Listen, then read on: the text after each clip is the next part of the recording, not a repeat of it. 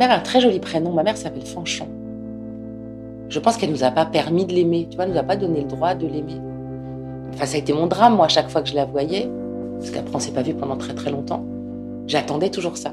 Et chaque fois, je ressortais d'une rencontre avec elle en larmes, effondrée, en me disant, chaque fois j'y croyais, j'y ai cru jusqu'à ce qu'elle meure. Jusqu'à ce qu'elle meure, j'ai attendu qu'elle me reconnaisse comme sa fille. Jamais.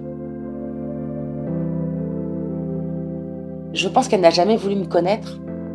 Et ben, elle a gagné, parce qu'elle est partie sans me connaître.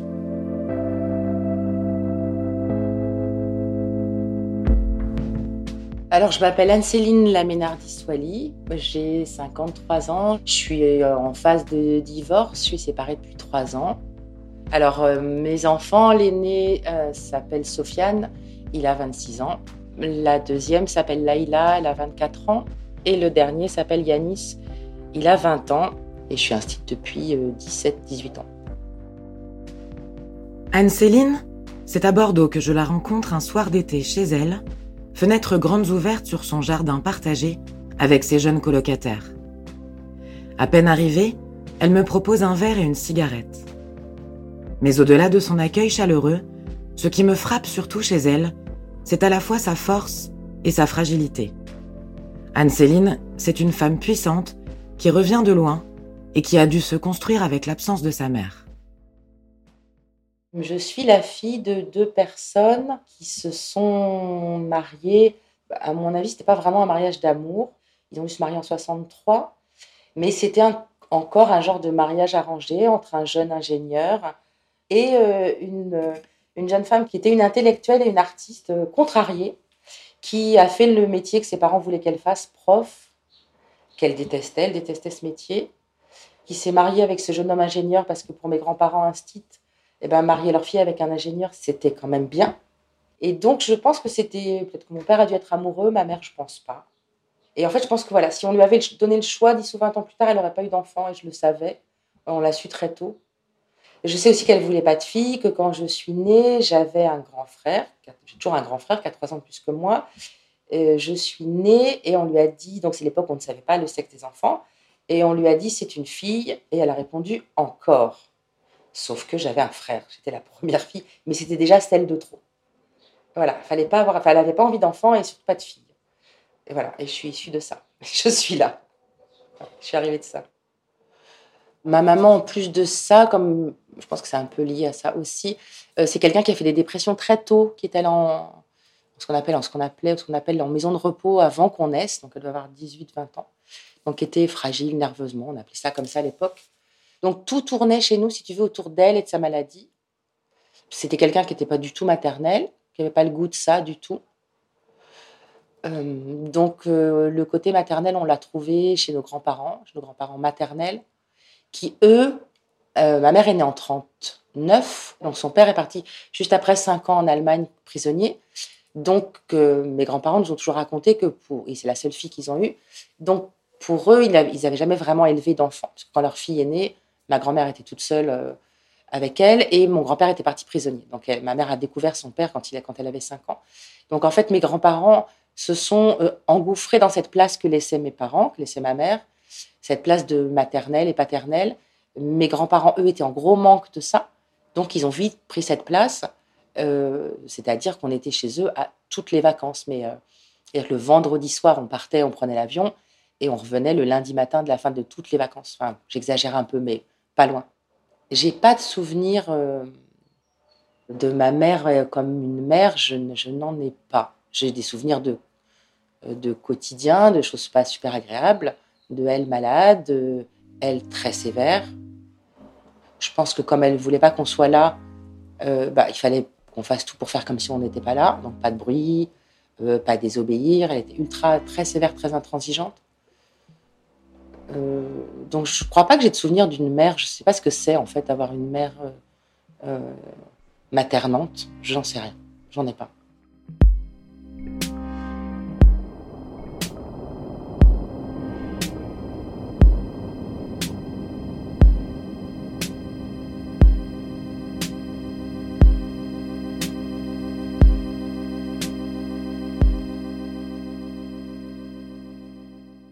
Mangeait jamais avec nos parents. Ma mère mangeait jamais à table parce qu'elle était très souvent allongée.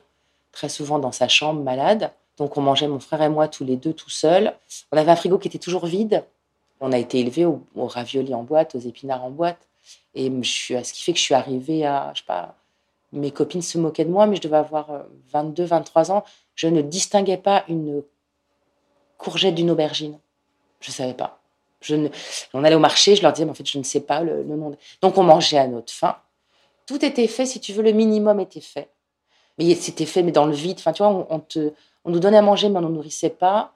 On nous faisait grandir, mais on ne nous élevait pas. Justement, avec ton frère, vous étiez soudés par rapport à ça? Quelles, quelles étaient tes relations avec ton frère? Ben, on n'était que nous deux. Il y avait ma mère malade, mon père qui était fragile et qui s'occupait que d'elle, qui bossait et qui ne s'occupait que d'elle. Et il y avait nous deux, euh, avec euh, des stratégies que tu mets en place pour survivre, avec, euh, avec le fait que s'il n'avait pas été là, je serais pas là aujourd'hui. Et je pense que l'inverse est vrai. Enfin, je ne sais pas si ça s'appelle soudé, mais c'est juste que tu sais que tu existes parce que moi j'existe parce qu'il a été là et il existe parce que j'ai été là. Donc on était tout le temps, on va très souvent ensemble. Après on s'est beaucoup battu aussi parce que je pense que l'ambiance elle n'était pas toujours très gaie et donc on s'est aussi beaucoup battu parce que c'était un garçon donc c'était pas non plus tout rose. Hein, tu vois c'était il y avait pas une d'amour donc euh, on n'avait pas de gestes de tendresse. Mon frère et moi on les a eu très tard.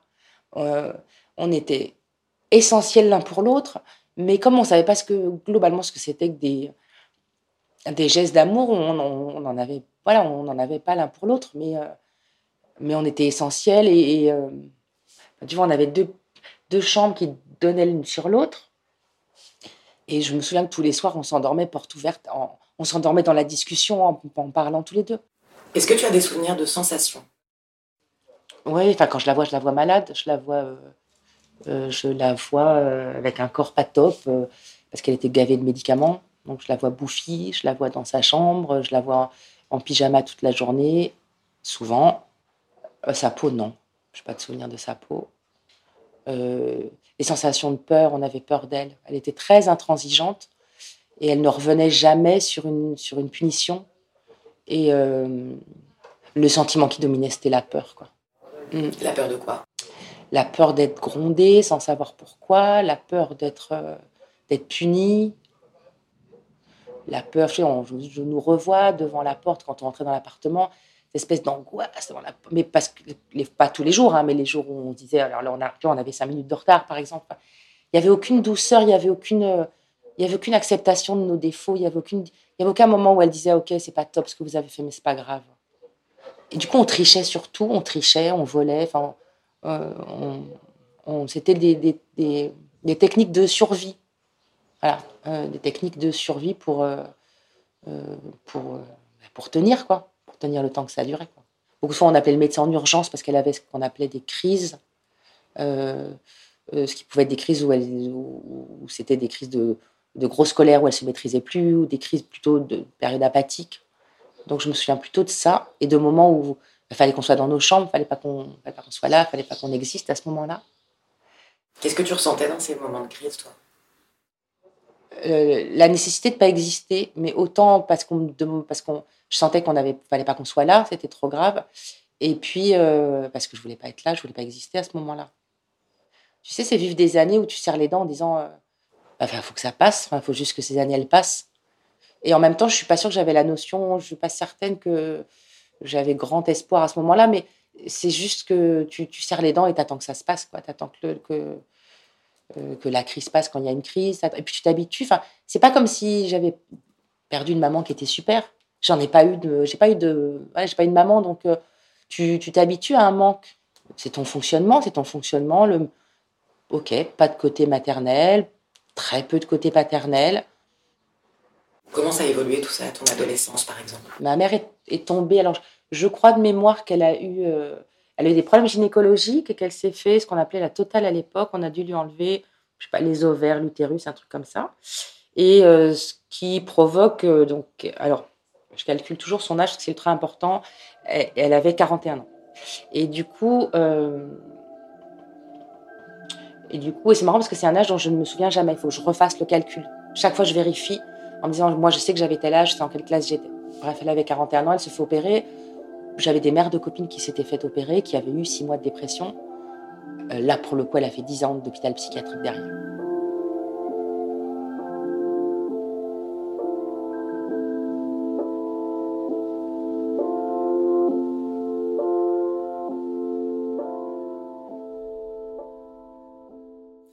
De phrases qui t'ont particulièrement bouleversé La phrase, the phrase qui a euh, pourri une grande partie de ma vie, c'était si tu le demandes, tu ne l'auras pas. Comme elle ne voulait pas qu'on soit, dans sa bouche à l'époque, elle ne voulait pas qu'on soit euh, euh, capricieux, on ne l'était pas du tout. Mais je pense que maintenant, avec le recul, comme elle ne pas vouloir qu'on ait des demandes, donc ne pas vouloir qu'on existe, si tu le veux, si tu me le demandes, tu ne l'auras pas. Et c'était le cas quand on allait dans des magasins, quand on pouvait demander une glace ou quand on pouvait demander un truc. Si on le demandait, par principe, on ne l'avait pas. Autant te dire que ça, ça a eu un effet mais euh, dévastateur sur ma capacité à demander les choses. Euh, à demander de l'amour euh, quand j'étais ado, à demander à faire des entretiens pour rentrer dans des écoles, à faire des entretiens d'embauche. Voilà, j'ai été nourrie de si tu le demandes, tu ne l'auras pas. Ça, ça a été la phrase la pire, et puis j'ai été élevée là-dedans. À demander de l'aide aussi parfois Par exemple. Maintenant que j'en parle avec toi, c'était si tu me demandes de l'amour, tu ne l'auras pas. Si tu me demandes d'exister, je, ne te, le permettrai pas. Tout ce que tu me demanderas, tu ne l'auras pas. Ne le demande pas, tu ne l'auras pas. Alors que sous couvert de euh, d'éducation, de tu vois, je veux pas que tu sois capricieuse, je veux pas que tu sois. Mais ça m'a mais euh, coupé de toutes mes de tous mes besoins, je pense, de, de tout, de tous mes besoins, parce que je savais que quels que soient mes besoins, si je les exprimais, et de fait c'était le cas, je ne, il ne serait pas rempli, puisque si tu ne le demandes, tu ne l'auras pas. Et sur le coup, ça me paraissait normal, tu vois, quand tu. C'est pas une frustration, parce que tu es élevé là-dedans, tu es élevé dans je, demande, donc je l'aurai pas, donc je demande pas. Euh, et, je m'en suis rendu compte après, quand j'ai fait, je te dis, je m'en suis rendu compte, euh, quand je voyais l'assurance de mes copines, on parlait des, garçons, euh, qui me disaient, bah, dis-lui que tu es amoureuse de lui. Bah non, parce que si je demande, je l'aurai pas. Et je me disais, mais comment elles font? Où est-ce qu'elles vont trouver cette confiance en elles de, de, dire, je, bah oui, si je lui dis, peut-être qu'il va être amoureux de moi. Et je l'ai compris, mais beaucoup, beaucoup, beaucoup plus tard. Quoi. Comment s'est passé ton départ de la maison? Je suis partie parce que ma mère a fait une tentative de suicide. Euh, et les médecins ont dit, euh, les enfants, c'est trop lourd pour elle. Et mon frère, malheureusement pour lui, était en difficulté scolaire bien évidemment. Et manque de chance, manque de chance pour lui, c'est moi qui suis partie parce que scolairement, c'était, ça allait mieux, c'était plus facile pour moi. Donc moi, je suis partie, bien évidemment, en me disant, ben, je suis celle qu'on aime le moins, c'est pour ça qu'on me fait partir. Parce qu'on, tout ça, on ne l'a pas, on m'a pas formulé sur le coup de dire, on n'a pas dit devant mon frère, bah, tu es le plus fragile scolairement, donc c'est ta sœur qui part. On nous a rien dit, encore une fois. Et donc moi, on m'a dit, tu pars, tu pars à Toulouse. Euh, tu vas être, tu vas être interne à Toulouse. Mes grands-parents vivaient là-bas, et ma famille est de là-bas. Tu as quel âge à ce moment-là? J'ai 14 ans.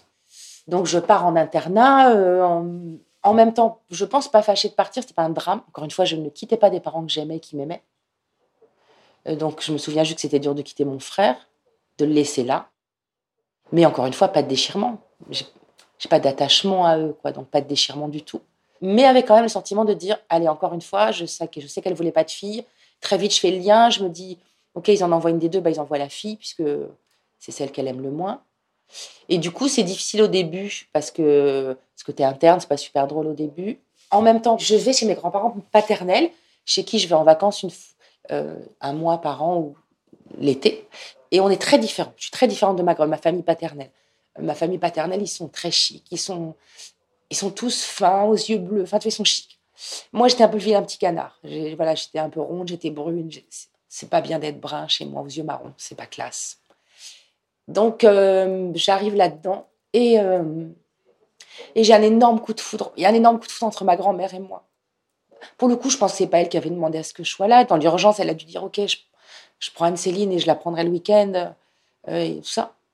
Et il y a un vrai coup de foudre entre nous deux. Il y a, et pourtant, je devais euh, tu, vois, j'étais une ado. Je pense que j'étais pas la, la, petite fille rêvée, mais elle a été, euh, ça a été, ça a été juste magique, magique. Vous partagiez quoi comme type de moment toutes les deux, par exemple? Quelqu'un qui cuisinait pour moi, quelqu'un qui s'intéressait à moi. Tu vois, une présence féminine qui s'intéressait à moi. Un regard maternel sur moi, je pense. Et puis une, une, euh, une acceptation de ce que j'étais. Voilà, je sentais qu'elle acceptait ce que j'étais. Quand je te disais que j'étais pas la, petite idéale, j'avais 13-14 ans et c'était l'époque où j'étais baba cool, où je portais des salopettes et des chemises violettes. Et c'était tellement l'opposé de elle qui était. Euh, mon grand-père était proviseur du lycée Fermat à Toulouse. Enfin, c'était un milieu bourgeois. Et je, je sais que j'étais pas du tout. Euh, je ressemblais pas du tout à la, la, façon dont elle avait élevé ses filles, dont elle. Euh, voilà, je ressemblais pas du tout à ça. Je peux pas t'expliquer pourquoi, pourquoi il y a eu cette, cette, cet amour-là. Elle m'a aimée comme j'étais. Voilà. voilà. C'était une forme de renaissance à, à fond, à fond de plus, mais plus que renaissance, de naissance. Quel rapport tu entretenais avec ta mère à cette période-là? Je vais être décevante, hein, mais aucun, en fait. Euh, elle ne m'écrivait pas. je n'écrivais pas. Mon père non plus. Je ne me souviens pas de coup de fil. Aucun.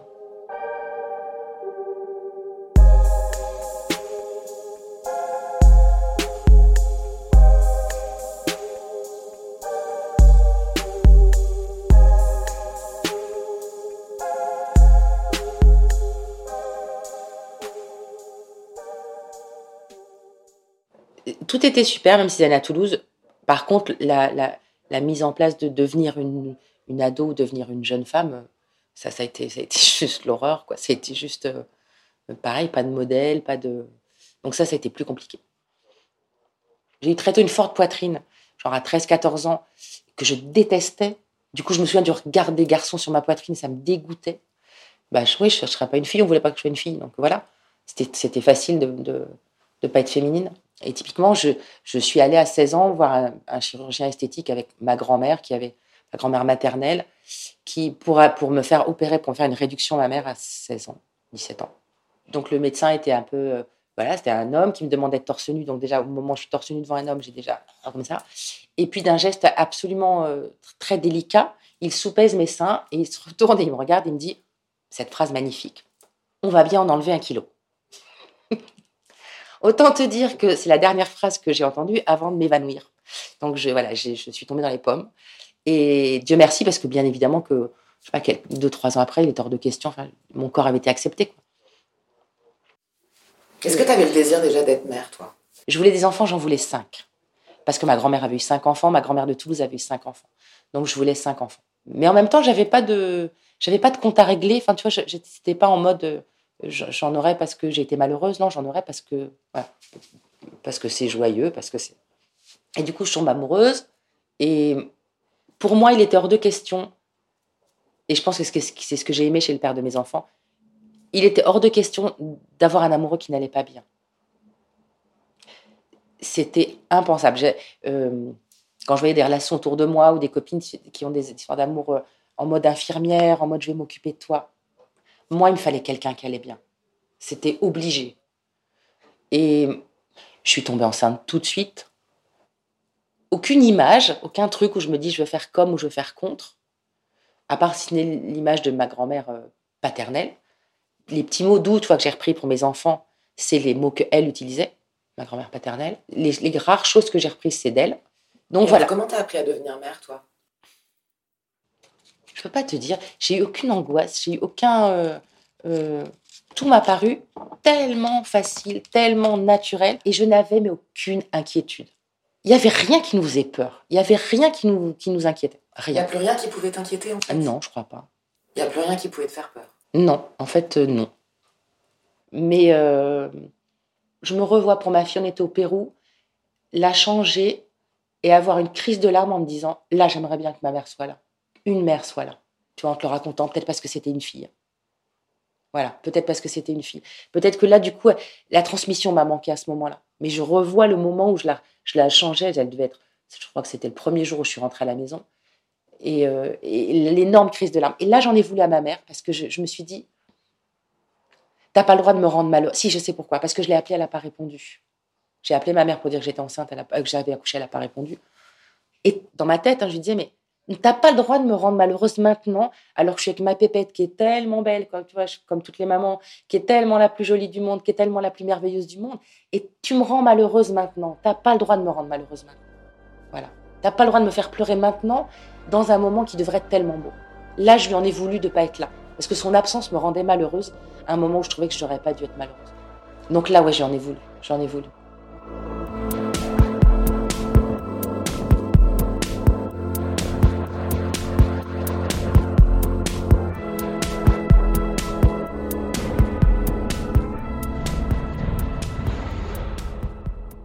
Quelle mère tu es avec ta fille aujourd'hui? J'essaye d'être la maman dont mes enfants ont besoin. Alors, maintenant ça me revient en en parlant. J'ai eu peur de ne pas l'avoir cet instinct maternel. J'ai eu peur de ne pas aimer mes enfants avant d'en avoir. J'ai eu peur. En me disant, ok, mais on va bien voir. Bien sûr que j'ai eu peur de ne pas l'avoir. Mais sans forcer, en me disant, allez, laisse tomber. Si tu l'as pas, tu l'as pas. Laisse, laisse venir. Et puis en fait, euh, j'aime mes enfants euh, parce qu'ils sont le fruit d'un tel amour avec leur père c'est obligé que, enfin, c'est obligé que ça circule. Et euh, j'essaye d'être la maman euh, la plus légère possible. Voilà, c'est mon souci d'être légère, et je pense que je ne le suis pas du tout, pour de vrai. Mais j'essaye d'être la plus légère possible. Et je me suis toujours dit, alors, un truc vraiment typiquement pour ma fille, quoi qu'il arrive, elle pourra me marcher sur la tête, elle pourra me défoncer le crâne. Je ne serai jamais fâchée avec elle, j'accepterai tout d'elle. C'est pas bien, parce que parce que c'est pas sain dans une relation. J'accepterai tout d'elle. Elle aura le droit de tout faire. Jamais de ma vie, je ne serai comme ont été ma mère, ma grand-mère, mon arrière-grand-mère, fâchée avec ma fille. Tu vois, je suis d'une génération où euh, donc ma mère n'a pas voulu me voir pendant 30 ans. Ma grand-mère a été fâchée avec sa seule fille. Mon arrière-grand-mère était fâchée avec ma grand-mère. Il y a une lignée comme ça de, de mères fâchées avec leur fille. Ma grand-mère, comme ma mère, c'est des gens qui étaient fâchés pendant 10 ans, 20 ans, des trucs super longs. Elles sont mortes fâchées. Tu vois, ma, mère n'est pas allée à l'enterrement de ma grand-mère. Euh, moi, je me suis occupée de ma mère parce que je suis comme ça. Mais voilà, c'est des trucs, des, fâcheries super graves. C'était pas des engueulades de on est un dîner de famille, on est un peu bourré, on s'engueule. Non, c'était des, des, trucs sur, voilà, sur des dizaines, des quinzaines, des vingtaines d'années. Donc, tu vois, moi, je suis d'une lignée de, de mère étouffante, ou de mère en tout cas trop présente. Ma grand-mère, parce qu'elle était trop présente, ma mère, par son absence, est ultra présente dans moi euh, je peux pas parler d'elle sans pleurer alors que je l'ai jamais aimée. Toi, tu te dis, mais comment je peux pleurer pour une femme que j'ai pas aimée? Mais son absence est énorme. À moi les derniers instants avec ta mère, parce que tu me dis que tu t'es beaucoup occupée d'elle. Euh. Alors, beaucoup. J'ai fait le minimum. Et bizarrement, je le fais sans amour. C'est pas de l'amour. Je le fais euh, parce que c'est ma mère. Parce que je ne me vois pas ne pas le faire. Et je suis pas certaine que ce soit bon de le faire. Je suis pas certaine que ce soit un cadeau que je me fasse. Mais on le fait. En tout cas, donc du coup, je me suis occupée d'elle le minimum, c'est-à-dire que oui, j'étais là, oui, les deux, trois dernières années, euh, euh, j'y allais. Comment ça se passait ces moments où tu étais avec elle, les trois dernières années? Chaque fois, j'avais des crises de larmes en me disant, allez, encore une fois, il n'y a rien. Chaque fois, j'attendais, j'attendais ce, ben, ce truc qui est entre une mère et une fille, j'attendais qu'elle me... Tu vois, je dis maintenant, mais moi, je disais que j'attendais de l'amour, mais j'attendais que dans ses yeux, voir que j'étais sa fille. Voilà, c'est ça que j'attendais. Ben, jamais, quoi, en fait, euh, non. Tu voyais quoi dans ses yeux? Je voyais sa détresse. Elle a toujours eu, et surtout à la fin, un regard de petite fille apeurée. Et du coup, je n'ai jamais vu ni la femme ni la mère, qui, je pense, ben, n'ont pas beaucoup existé. Mais manque de bol, t'es la fille de cette femme qui est ni femme ni mère. Donc toi, tu dis, je fais, je fais quoi de ça quoi? Elle veut pas me reconnaître, elle veut pas accepter qu'elle est ma mère je la trouvais toujours trop fragile pour lui dire mais qu'est-ce qui nous est arrivé? Pourquoi on s'est pas rencontrés? Je pense que j'aurais fait un travail psy avant, je lui aurais demandé.